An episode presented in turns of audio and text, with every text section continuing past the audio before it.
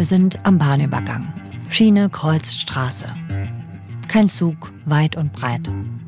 Menschen fahren mit dem Auto drüber und mit dem Fahrrad oder gehen zu Fuß über die Schiene. Ganz normaler Alltag. Bis plötzlich der Zug angerauscht kommt und es richtig kracht. Nach dieser FKM-Episode werdet ihr Deutschlands Bahnübergänge mit ganz anderen Augen sehen. So ging es mir jedenfalls. Wir schauen uns heute an, wie überraschend gefährlich Bahnübergänge in Deutschland sind und warum es immer wieder zu schweren und tödlichen Unfällen kommt, dort wo Schiene und Straße sich kreuzen. NDR-Reporter Christoph Heinzler hat zusammen mit Britt Rösner und Isabel Lerch dazu recherchiert, warum viele Bahnübergänge in Deutschland so gefährlich sind wie sie sicherer werden und warum manche Lösung, die Menschenleben retten könnte, dann doch nicht eingesetzt wird. Ihr hört 11KM, der Tagesschau-Podcast, in der ARD Audiothek. Ein Thema in aller Tiefe. Mein Name ist Viktoria Michalzack und heute ist Donnerstag, der 27. April.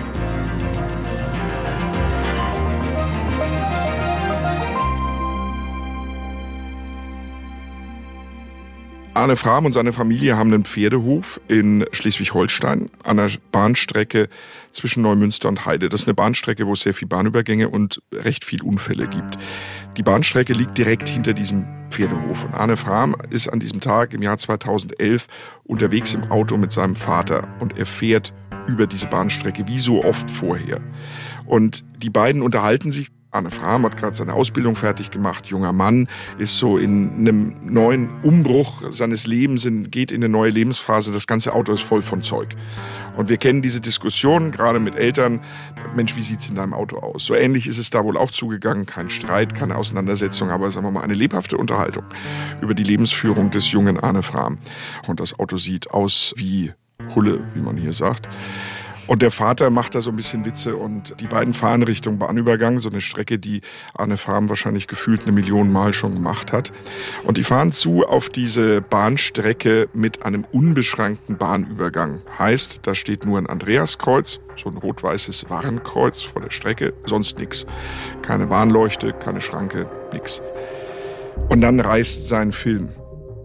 Er weiß einfach nicht mehr, was dann genau passiert ist. Er weiß nicht mehr, was genau passiert ist. Er weiß, er hat sich unterhalten, er weiß aber nicht wirklich, ist er unaufmerksam gewesen. Er weiß nicht, hat er geguckt, hat er den Zug gesehen. Muss ja, muss ja. Ansonsten fahre ich nicht von Zug. Also so weit ist das noch lange nicht. Ähm, nee. Das muss einfach, ja, muss ich gepennt haben. Irgendwie so. Kann ich mir auch nicht erklären. Er weiß nur, aus der Rückschau und aus dem, was dann passiert ist, dass sein Auto mit diesem Zug zusammengestoßen ist. Und dann ist das ganz klar, dass, dass man einfach mal geträumt hat. So, ich denke mal, dass es jedem schon mal passiert, dass ja. man sich irgendwo beim Autofahren erwischt hat und gedacht hat, hm, was habe ich da eigentlich gerade gemacht? Und so ähnlich muss das dann hier auch gewesen sein. Wie sind die beiden davongekommen? Wie geht's denen? Die waren beide verletzt, schwer verletzt, sind beide ins Krankenhaus gekommen und haben beide aber das Ganze überlebt und sind wieder gesund geworden und können heute immer noch da leben und über diesen Bahnübergang fahren. Aber bei Arne Fram war das eben so, einfach eine Straße mhm. und dann geht da halt ein Gleis drüber, ohne genau. irgendeine Absperrung. Absolut. Und das ist auch, sagen wir mal, wenn man sich den anguckt, ist das nicht wahnsinnig auffällig. Ne? Also, die, die, mhm. also das ist ja kein wahnsinniger Wall oder Damm vor der Strecke, sondern da geht halt ein Gleis quer durch die Pampa, sag ich mal, also durch die schleswig-holsteinische Tiefebene. Und ähm, dann stehen diese zwei Schilder die Andreaskreuze da in der Landschaft. Genau, Andreaskreuze. Mhm. Wie sehen die nochmal aus? Das ist kein Kreuz wie das Schweizer Kreuz, sondern das ist so ein bisschen steiler zueinander. Zwei Balken, weiß-rot gepinselt, wie so ein X, wie ein großes X. Ja. Und da fängt auch das Problem an, weil Studien sagen, es wissen gar nicht alle, was das bedeutet. Ich hätte dir jetzt auch nicht mehr sagen können. Kannst du noch mal kurz helfen? also du hast es bestimmt nachgeguckt, ne? Was, ich also nachgeguckt ist, ist das wie beim Stoppschild, dass alle vier Räder einmal stehen müssen? Nein, Daran kann ich mich nicht erinnern aus der Fahrschule. Ähm, das ist es tatsächlich nicht, sondern es ist eher wie Vorfahrt gewähren. Ah, okay. Das heißt, ich muss Blick auf die Strecke haben und mhm. muss mich versichern, ob da jemand kommt. Und ich muss natürlich vorsichtig ranfahren an den Bahnübergang. Und äh, nur dann, wenn ich ganz sicher rechts, links geguckt habe, dass nichts kommt und auch mehrfach, dann darf ich auch drüber fahren. Ich muss aber nicht zum kompletten Halt kommen. Naja, wenn wir uns angucken, dass manchmal für Schilderwälder aufgestellt werden, ähm, und, und hier dann einfach bloß, bloß ein Andreaskreuz ist, dann ist das schon fragwürdig, das Ganze, oder? Ähm, und wenigstens eine Lichtzeichenanlage, die einen dann mal anblinkt, das nimmt man ja, glaube ich, doch eher wahr. Wie viele solcher Bahnübergänge gibt es denn in Deutschland? Also wie viele generell und wie viele ohne irgendeine Schranke? Es gibt insgesamt noch so knapp 16.000 Bahnübergänge in Deutschland. Und knapp zwei Drittel davon sind technisch gesichert, so heißt das. Haben also entweder so ein Leuchtzeichen, das blinkt oder eine rote Lampe leuchtet, eine rote Ampel quasi. Oder zusätzlich auch noch eine Schranke. Halbschranken und Vollschranken gibt es da, also die über die ganze Breite gehen oder nur über die halbe Breite der Fahrbahn. Und 37 Prozent dieser Bahnübergänge sind nicht technisch gesichert, ohne Schranke, ohne Licht, nur mit diesem rot-weißen Andreaskreuz. Das heißt, Achtung, aufpassen, hier kommen manchmal Züge. Also das heißt, ich überschlag mal kurz 40 äh, Prozent gerundet, das heißt es sind so... Bisschen mehr als 6000 sind ohne jegliche Sicherung, mhm. nur mit Andreaskreuz. Und sowas äh, führt dann eben auch zu diesen Unfällen wie bei Arne Fram, der hatte Glück. Wie viele solche Unfälle passieren? in Deutschland? Also im letzten Jahr, das waren die aktuellen Zahlen, die wir bekommen haben von der sogenannten Bundesstelle für Eisenbahnunfalluntersuchungen, waren es um die 150 Unfälle und mehr als 40 Tote. Und das sind so viele wie seit über zehn Jahren nicht mehr. Und das ist so der Tenor unserer Datenrecherche gewesen, zusammen mit NDR Data, dass eben das Unfallniveau, die Zahl der Unfälle und auch der Verletzten und der Toten seit 10, 12 Jahren ungefähr gleich geblieben ist. Mhm. Und das, obwohl die Zahl der Bahnübergänge in dieser Zeit allmählich immer weiter zurückgegangen ist. Aber das Problem, das bleibt auf ähnlichem Niveau. Was sagt denn die Deutsche Bahn zu dieser Statistik? Der beste Bahnübergang ist natürlich der, der gar nicht mehr existiert. Wenn man weiter zurückgeht, 1950 hatten wir doppelt so viele Bahnübergänge in Deutschland wie heute. Da kann man noch reduzieren, aber es ist ja auch nicht ganz billig, einen Bahnübergang zu ersetzen durch eine Unterführung oder eine Überführung. Da ist man sehr schnell im siebenstelligen Bereich. Und ähm, da müssen eben auch die anderen Partner mitspielen, der Bund und auch die Kommunen, sofern denen der Bahn die Straße gehört. Also Armin Staus, der Bahnsprecher, sagt zwei Dinge vor allem, die die Bahn schon seit langen Jahren sagt. Das eine ist, und das kann man auch wirklich ja nur unterschreiben. Auch für uns ist jeder Unfall natürlich einer zu viel, auch wenn es im Vergleich zu der Gesamtzahl an Unfällen im Straßenverkehr eine verschwindend kleine Zahl ist. Äh, aber wir wollen und das, was an der Bahn passiert, an Bahnübergängen passiert, ist im Promillbereich dessen. Das stimmt, aber trotzdem sind es natürlich Menschen, die ums Leben kommen, die verletzt werden, Unfälle, die passieren. Und es sind Unfälle, die unter Umständen vermeidbar sind, wenn die Sicherung eine andere wäre, wenn vor allem mehr Schranken da wären. Und das heißt also, wenn man das vermeiden könnte, dann läge das daran, dass die Bahn anders fährt oder dass die Leute sich anders verhalten? Dass die Leute sich anders verhalten oder, um es präziser zu formulieren, vielleicht auch mehr gezwungen werden, sich an die Regeln zu halten. Denn, das hat die Bahn immer wieder ausgewertet, jedes Jahr in der Unfallforschung, fast 98 Prozent der Unfälle gehen auf Fehlverhalten der Menschen im Straßenverkehr zurück. Mhm. Menschen auf dem Rad, im Auto, zu Fuß, vor allem im Auto und zu einem weiteren Teil auf dem Rad, mhm. die einfach sich nicht an die Regeln und die Vorschriften halten. Und ganz konkret, 44 Prozent der Unfälle gehen darauf zurück, dass Leute um eine Halbschranke herumfahren. Die Schranke ist zu. Sie müssen eigentlich vor der Schranke anhalten. Sie weichen aber auf die Gegenfahrbahn aus, schlängeln sich rum und versuchen gerade noch drüber zu kommen. Sehr häufig wird das klappen. Sehr oft klappt das aber eben nicht und dann kracht's fürchterlich und es kommen sehr oft Menschen zu Schaden. Die ganz schlichte Frage ist ja, die auch während meiner Recherche und Gespräche immer wieder Menschen gestellt haben, naja, macht halt eine Schranke hin, dann muss es doch sicher sein, oder? Ja. Wenn man weiß, eine Schranke hilft und ohne Schranke ist gefährlich oder mit einer halben Schranke ist gefährlicher als mit einer Vollschranke, mhm. macht halt Vollschranken hin. Jetzt könnte man sagen, es liegt nur am Geld oder es liegt nur an der umständlichen Planung oder es liegt an einer störrischen Deutschen Bahn. Aber so mhm. einfach ist die Geschichte nicht. Am Bahnübergang kommen immer drei Seiten zusammen. Das ist derjenige, dem die Strecke gehört. Das ist bei den bundeseigenen Strecken als Streckenbetreiber die Deutsche Bahn AG, die Deutsche Bahnnetz. Das ist immer die Kommune, in der dieser Bahnübergang liegt. Die Stadt, der Landkreis, die Gemeinde. Und das ist immer der sogenannte Straßenbaulastträger, also der, grob gesagt, dem die Straße gehört. Das sind oft Gemeinden, das ist manchmal der Landkreis oder das Land und mhm. das ist häufig aber auch der Bund mit den berühmten Bundesstraßen. Mhm. Und die drei müssen an einen Tisch und die müssen zwei Dinge besprechen. Erstens, was soll da passieren, damit der Übergang sicherer wird? Muss überhaupt was passieren? Oder kann man sagen, meine Güte, da gab es jetzt einen Unfall in 40 Jahren, wollen wir dafür wirklich Millionen in die Hand nehmen? Mhm. Und das Zweite, was Sie machen müssen, Sie müssen über die Kosten reden und Sie müssen sie sich teilen. Mhm. Bis zum Jahr 2020 sah das so aus, dass jeder ein Drittel tragen musste, also Bahnstreckenbetreiber, Deutsche Bahn in unserem Fall, Straßenbaulastträger und die jeweilige Kommune. Mhm. Und wenn wir, ich sag mal, von einer Zahl wie einer Million sprechen, dann ist, sind so 333.000 Euro für ein Dorf, für eine Gemeinde, für einen Landkreis schon wirklich ein Batzen Geld. Klar, die fragen sich natürlich, naja, sollen wir davon nicht endlich mal den Gemeindesaal genau. oder die Kita renovieren lassen Absolut. oder so? Das ist ja die Konkurrenz, die du am Ende hast. Mhm. Und in diesem Fall springt aber seit dem Jahr 2020 sehr häufig der Bund ein. Das Bundesverkehrsministerium hat einen Topf und bezahlt das Drittel der Kommunen in vielen Fällen, dort mhm. wo Bahnübergänge stillgelegt oder technisch neu gesichert werden. Da geben die jedes Jahr so 70, 80 Millionen Euro aus. Mhm. An dieser Summe merken wir aber auch schon, das sind nicht unendlich viele Bahnübergänge, die mit diesem Geld gesichert werden, mhm. weil es eben jedes Jahr nur 100, 200 sind, die verschwinden und auch nur eine begrenzte Zahl von Bahnübergängen ist, die zusätzlich gesichert werden, mhm. weil mehr in diesem System eben gerade auch nicht drin ist. Und man muss aber vor Ort auch diskutieren, und das ist so der wichtige zweite Komplex, wie soll die Sicherung aussehen und welche Vor- und Nachteile hat die? Mhm. Man kann ja auf den ersten Blick sagen, sichere Vollschranke, tolle Sache, kommt wahrscheinlich niemand mehr zu Schaden an diesem Bahnübergang, machen wir. Das hat aber Nachteile für die Menschen, die drüber wollen über die Bahn. Wenn ich eine Vollschranke dort installiere, dann muss es ein System geben, ein technisches, das feststellt, ob zwischen den Schranken jemand eingeklemmt ist, zum Beispiel ein Fahrrad oder ein Auto.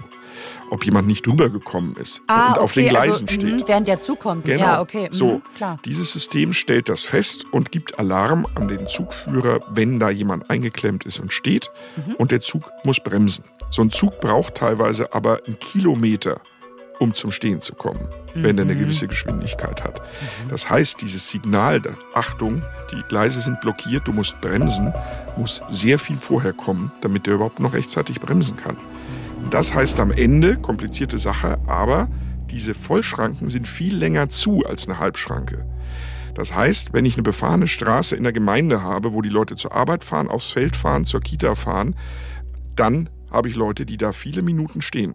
Und wenn zwei Ja, Züge so wie kommen, Arne Frams zum Beispiel, ne? der da irgendwie mehrfach pro Tag teilweise genau. da drüber fährt. Wenn da jedes Mal die Schranke zu ist, wenn ja. ein Zug kommt, ja. dann äh, werden Menschen wie er wahrscheinlich wahnsinnig bei ihrer Arbeit. Ja. Und Menschen auf dem Weg, wir kennen das alle, sowieso zu spät zur Arbeit oder zur Schule, werden wahnsinnig, wenn es Minuten dauert, bis überhaupt ein Zug irgendwo am Horizont auftaucht. Aber ja. das hat halt auch einen technischen und einen sicherheitsmäßigen Grund. Klar. Und deshalb ist das aber auch nicht so einfach. Also mir hat ein Landrat gesagt aus Niedersachsen, gehen Sie mal in so eine Bürgerversammlung und diskutieren mit den Landwirten, dass da ein Bahnübergang wegkommt oder eine Klar. Schranke hinkommt, die reißen ihnen die Hütte ein. Ja, ja, kann ich mir vorstellen. Also ich glaube, jeder hat bestimmt mal irgendwo richtig lange rumgestanden mhm. an so einer Schranke und sich gefragt, ist das ja eigentlich falscher Alarm? Wann kommt denn der Zug?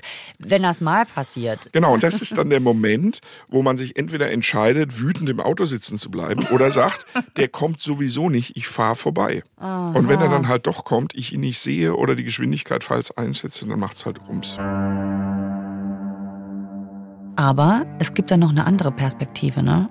Ja, meine Kollegin Britt Rösner vom NDR Fernsehen ist mitgefahren mit einem Zugführer auf der Strecke zwischen Delmenhorst und Hasede, so heißt die offiziell, also grob gesagt zwischen Bremen und Osnabrück, also mhm. quer durch Niedersachsen. Mhm. Und diese Strecke ist eine Regionalbahnstrecke, da fährt recht regelmäßig ein Zug ähm, entweder Richtung Bremen und Richtung Osnabrück, also in die größeren Städte und da gibt es viele Pendler. Mhm. Und auf dieser Strecke gibt es extrem viele Bahnübergänge, Dutzende von Bahnübergängen und viele auch unbeschrankt, viele mit Halbschranken. Und was dieser Zugführer dort erlebt, erlebt hat, jeden Tag in seinem Alltag ist, dass er wahnsinnig viel hupen muss oder Pfeifsignal geben. Mhm. Das hat Brit bei ihrer Fahrt erlebt, weil die Vorschrift ist, immer wenn ein unbeschränkter Bahnübergang kommt, die Leute also wirklich gucken müssen, kommt ein Zug, kann ich rüber, dann muss ein Signal gegeben werden, um die Leute aufmerksam zu machen, um sie wach zu rütteln. Und teilweise tutet der an einem Stück durch. Und Wie die an einem Zeit. Stück? Die- die naja, ganze weil so Strecke, viele die er? Bahnübergänge kommen, Oh, okay. hintereinander. Der ist Ja. quasi mit dem einen Tuten für den einen Bahnübergang gerade fertig und Ja. dann geht es schon wieder weiter. Kommt schon der nächste. Okay. Und er ist total aufmerksam. Und Mhm. er hat erzählt, er weiß und seine Kollegen und Kolleginnen wissen auf der Strecke, da ist ein Bahnübergang, der ist nicht gut einsehbar. Die wissen, ich kann zwischen dem Haus und dem Baum durchgucken, um zu sehen, kommt vielleicht ein Auto, äh, das nicht checkt, dass da ein Zug auf der Strecke ist. Und er hat immer die Hand an der Bremse und ähm, ist aufmerksam. Und auch er hat aber schon zwei Menschen totgefahren mit seiner Lok. Jetzt ist es ja so, dass äh, auch Unfälle passieren können. Ja. Ähm, sind Sie darauf vorbereitet worden und kann man sich darauf überhaupt theoretisch vorbereiten? Nein, kann man nicht. Es, und der Dozent hat damals mal gesagt, fragt nicht ob, sondern wann. Und damit hat er im Großteil auch, auch recht. In der Statistik sagt, glaube ich, drei Unfälle pro Lokführer in seinem kompletten Berufsleben. Manchmal Glück haben wir auch hier Kollegen, die haben gar keinen Unfall gehabt bis jetzt, toi toi toi, schon über zehn Jahre nicht. Ich selber habe zwei gehabt. Der Martin Witte, so heißt der Lokführer, sagt eben, ich habe zwar die Hand an der Bremse, ich weiß, es gibt gefährlichere und weniger gefährliche Stellen. Es gibt Stellen, die sind besser einsehbar und welche, die sind schlechter einsehbar. Ich kann also meine Reaktionszeit verkürzen, ich kann mich bereit machen. Aber natürlich kann ich nicht einfach vorsichtshalber an jedem Bahnübergang bremsen, anhalten und selber gucken, ob jemand kommt, sondern ich fahre. Und in der Geschwindigkeit, in der man dort unterwegs ist, ist ja wie gesagt eine, eine Regionalbahnstrecke, braucht er drei bis 600 Meter, bis er zum Stehen kommt. Und das plus Reaktionszeit, das ist ähm, nicht Das viel Zeit, um zu reagieren. Ja. Wenn man das aber weiß, dass es so eine Art Problemstrecke ist, Hm. wieso wird das dann nicht geändert? Es wird geändert. Es passiert jetzt endlich was, muss man sagen. Aber endlich ist wirklich mit einem fetten Ausrufezeichen. Es hat 15 Jahre gedauert, bis man sich in Fechter, und das ist da, wo es besonders viele und unfallträchtige Bahnübergänge gibt, mitten in Niedersachsen also, bis man sich da einigen konnte, was passiert und bis man die Planungen gemacht hat und das Geld zusammen hatte. Und meine Kollegin Britt Rösner hat sich das genauer dort angeguckt und angehört an den Bahnübergängen mit den Beteiligten, nämlich mit dem ehemaligen Bürgermeister und mit dem heutigen Bürgermeister. Gels und Carter heißen die. Und die haben geschildert, wie verzweifelt sie über die Jahre waren. Also die Bahnschau findet eigentlich jedes Jahr statt. Da werden die Bahnübergänge, gerade solche, werden begutachtet und dann stehen hier die Fachleute von der Verkehrssicherheitskommission, der Straßenverkehrsträger, der, äh, die, also die Behörden sind äh, alle da vertreten und die Deutsche Bahn natürlich. Und dann wird geschaut, ist das hier ein Bahnübergang, der den äh, Anforderungen entspricht. Hier war zum Beispiel, dass in dieser Nähe dann hier ein Baum noch stand, der musste dann gefällt werden, den haben wir dann noch fällen lassen.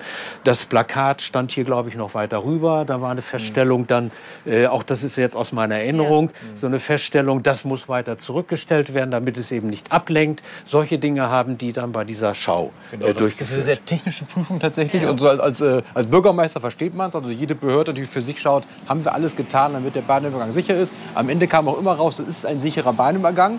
Aber als Vater, als Mensch, als Bürger fühlt man sich natürlich dann so, wie kann es denn sein, wenn er formell sicher ist, dass so viele Unfälle hier passieren?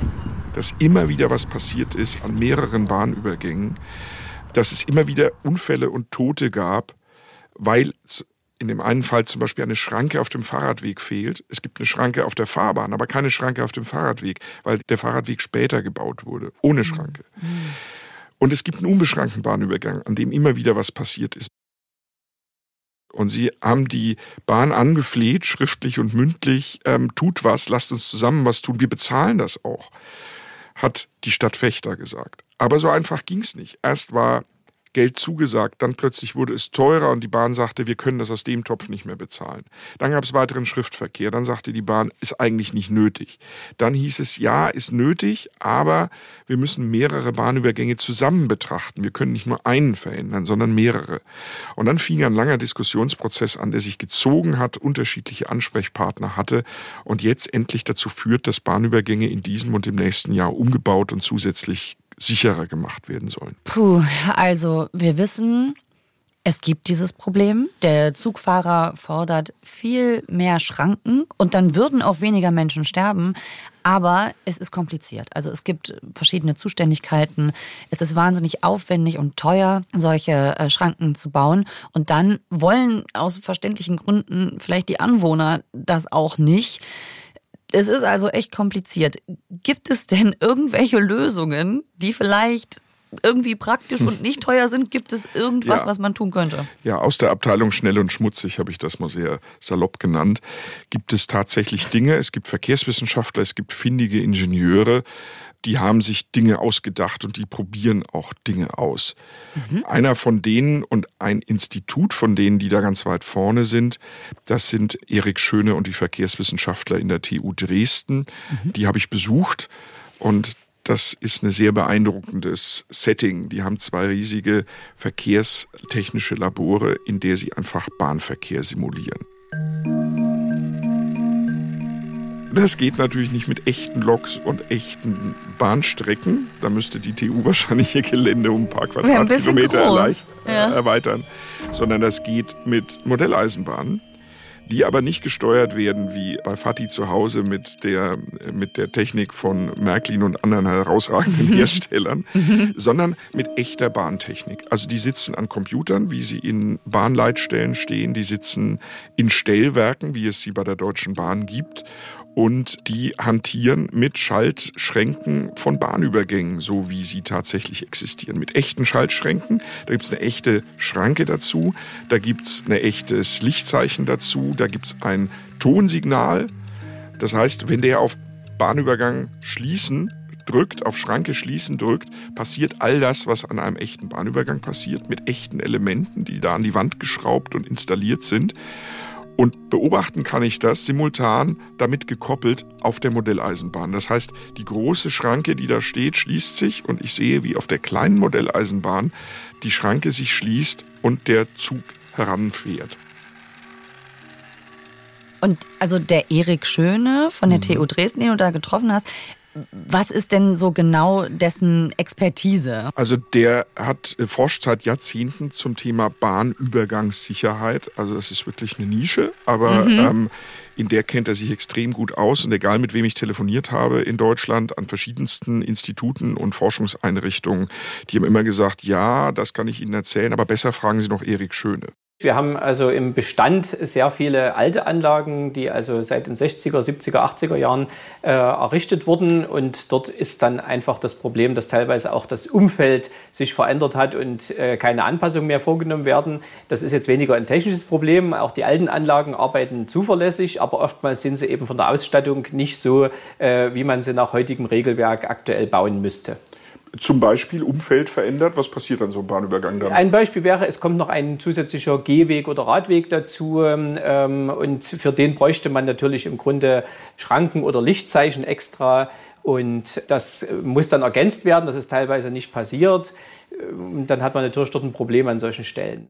Ja, und was, äh, wenn er der allergrößte Experte in Deutschland ist für diese Verkehrssicherheit in seinem Verkehrslabor mit Modelleisenbahn, was sagt er denn? Was sind seine Vorschläge? Da gucken wir immer ein bisschen neidisch ins Ausland. Also da gibt es durchaus äh, Länder, die das besser machen. Beispiel ist Großbritannien. Dort wird also jeder mm, Unfall oder auch jeder beinahe Unfall wird untersucht, wird sehr ausführlich dokumentiert, auch öffentlich, sodass man also auch das nachlesen kann. Und es werden zu jedem äh, Unfall auch Vorschläge unterbreitet, wie man solche ähm, äh, ja, Ursachen bekämpfen kann. Ähm, und dazu noch ein Beispiel. In Großbritannien gibt es auch eine Datenbank, in der man zu jedem Bahnübergang äh, sich das Risikoprofil sogar anschauen kann. Gibt es denn sonst noch konkrete Vorschläge, Ideen, wie man die bestehenden Bahnübergänge verbessern könnte? Also ich bin auf zwei Ideen gestoßen, die ich ganz spannend fand und die auch die Verkehrswissenschaftler sehr spannend finden und die beide in Deutschland nicht angewendet werden. Das eine System heißt Perilight. Das hat ein Wissenschaftler am Deutschen äh, Forschungszentrum für Luft- und Raumfahrt kurioserweise entwickelt für die Bahn. Und das sind schlicht zwei Leuchten, die blitzen stroboskopartig, also wie wir das aus der Disco kennen. Und die blitzen immer dann, wenn ein Auto oder ein anderes Fahrzeug sich einem Bahnübergang nähert. An einem unbeschrankten, so wie bei Arne Frahm auf dem Feld. Aber das hätte dem ja vielleicht geholfen. Das hätte dem vielleicht geholfen, weil was der Mensch macht und der, der das entwickelt hat, hat sehr gute psychologische Kenntnisse als Verkehrspsychologe. Ah. Was das Licht nämlich macht, es lässt dich automatisch in die Richtung gucken, nämlich in Richtung der Strecke, wo die Bahn herkommen würde. Nach mhm. rechts oder nach links. Und da kannst du gar nichts gegen machen. Das ist keine bewusste Entscheidung, oh, da ist ein Licht, da gucke ich mal hin, sondern das ist eine automatische Reaktion, wenn das so stroboskopartig blitzt. Mhm. Und das war ein Vorschlag und eine Entwicklung. Diese Dinger gibt's. Da gibt's ein Video im Netz, da kann man sehen, wie das funktioniert im Versuchsaufbau. Da muss man kein Kabel legen, weil die agieren mit Sensoren durch die Luft. Mhm. Aber es hat sich niemand gefunden, der das Ding herstellt. Es gibt keine Firma, die diese Lichter baut und es gibt niemanden, der die da hinstellen will. Das kann doch nicht so schwer sein, ein Stroboskoplicht. Das ist klingt doch jetzt nicht schwer, so kompliziert. Aber es macht keiner. Also die, die, das Deutsche Forschungszentrum für Luft- und Raumfahrt produziert natürlich nichts, das ist ja kein Hersteller. Ja, ja. Sie haben niemanden gefunden, der das baut. Komisch. Und das zweite Beispiel, das ich sehr spannend fand, ist eigentlich noch simpler. Man kann sich das so vorstellen, wie man es letztlich bei einer ähm, Autobahnbaustelle ja. hat, um die Richtungsfahrbahnen zu trennen, dass man also tatsächlich so einen äh, Fahrbahnteiler anordnet, äh, der äh, letztlich mit Leitschwellen ähm, versehen ist und ähm, dann baulich verhindert, dass man also dort drüber fährt, die Halbschranke umfährt. Das ist auch erwiesenermaßen äh, aus internationalen Studien eine sehr wirksame Maßnahme. Und das ist auch was, was ich in anderen Ländern sehe, was es gibt? Das gibt es durchaus sehr häufig, ja. Das klingt doch nach einer super Lösung. Warum haben wir das denn nicht in Deutschland? Ich habe es echt also nicht rausgefunden und Erik Schöne weiß es auch nicht wirklich. Scheitert das an Vorschriften? Scheitert das an der Gewohnheit? Scheitert das an Kosten? Oder äh, warum haben wir das nicht in, in höherer Zahl? Sieht ja nach einer einfachen und auch ja vergleichsweise billigen Lösung aus. Das ist an sich eine sehr gute ähm, Frage. Man findet es vereinzelt, ähm, gerade an Stellen, wo man zum Beispiel auch feststellt, dort biegen Verkehrsteilnehmer hinter einem Bahnübergang irgendwo hin ab, wo sie es nicht dürfen, weil es dann zu Rückstaus führt. Dort macht man sowas als vorübergehende Maßnahme. Aber es ist natürlich ähm, als dauerhafte Lösung einfach ein, ähm, auch ein Platzproblem äh, und man muss es ja auch auf der Fahrbahn irgendwo installieren. Also das ist äh, aber so eine, eine, eine handfestes Argument, warum man es jetzt so wenig findet, kann ich Ihnen auch nicht liefern. Ja. Also das heißt, für die Zukunft kann man eigentlich nur schauen, dass man weniger Bahnübergänge baut, manche vielleicht abbaut mhm. und das so Alle sicherer macht. Ja, und so versucht einfach ein paar Tote zu verhindern in Zukunft. Genau. Jeder Tote weniger ist, ist gut, klar. Jeder Verletzte, jeder Unfall weniger ist gut. Ich glaube, man kann die Zahl auch runterkriegen. Das lässt sich ja nicht prognostizieren, um wie viel. Aber man muss sich auch klar machen, das gilt ja für so viele Fälle im Leben. Totale Sicherheit gibt's nicht. Und auf Null wird die Zahl der Unfälle und der Verletzten und der Toten nicht sinken, aber nach unten kann es gehen. Aber man wird irgendwann wahrscheinlich eine Schwelle erreichen, das sagen auch die Experten ganz offen, da wird man nicht mehr drunter kommen. Mit denen wird man sich dann abfinden müssen, selbst wenn man noch so viele Schranken baut und selbst wenn man noch so viel Geld in die Hand nimmt. Und das ist dann der Preis, den der Verkehr, diese beiden Systeme, Bahn und Straße, an diesem Punkt ganz einfach haben. Ja. Und das ist vielleicht so das, was wir mitnehmen können, ne? Auch, also man kann es nur so und so sicher machen, sicher, irgendwann sind die, sind die Vorsichtsmaßnahmen dann auch beschränkt. Absolut. Da bleibt dann und einfach nur stehen bleiben. Es bleibt Wirklich auf die Regeln bleiben. achten und sich nochmal ja. klar machen, was sagt mir dieses verdammte Andreaskreuz, nämlich sei vorsichtig, halte im Zweifelsfall an, guck, ja. ob ein Zug kommt. Und wenn die Schranke zu ist, dann hat das einen Grund und warte und sei geduldig und denk nicht, du kommst eben noch rüber. Das war unsere Folge hier bei 11KM, der Tagesschau-Podcast. Darüber, wie gefährlich Bahnübergänge in Deutschland mitunter sind. Die Recherche von Christoph Heinzle, Britt Rösner und Isabel Lerch findet ihr mitsamt allen Statistiken auch bei tagesschau.de. Und einen Film der drei dazu bei Panorama 3 in der Mediathek. Die Links dazu findet ihr in den Show Notes. Autor dieser Folge ist Sandro Schröder. Produktion Jacqueline Bretschek und Jonas Teichmann. Redaktionsleitung Lena Gürtler und Fumiko Lipp. 11KM ist eine Produktion von BR24 und NDR Info. Mein Name ist Viktoria Michalsack. Macht's gut. Und einen Hinweis habe ich noch. Wenn euch Podcasts wie 11KM gefallen, dann schaut doch mal in die ARD Audiothek. Dort findet ihr eine riesige Vielfalt an Audioproduktionen. Ob Hörspiele, Wissensformate, Dokus oder Comedy-Podcasts, in der ARD Audiothek gibt es täglich neue Episoden und jeden Tag neue Empfehlungen, wie zum Beispiel den Podcast Mafialand. Da geht es um eine unglaubliche Geschichte über einen schwäbischen Pizzawirt. Oder ihr hört Krypto, der Traum vom magischen Internetgeld.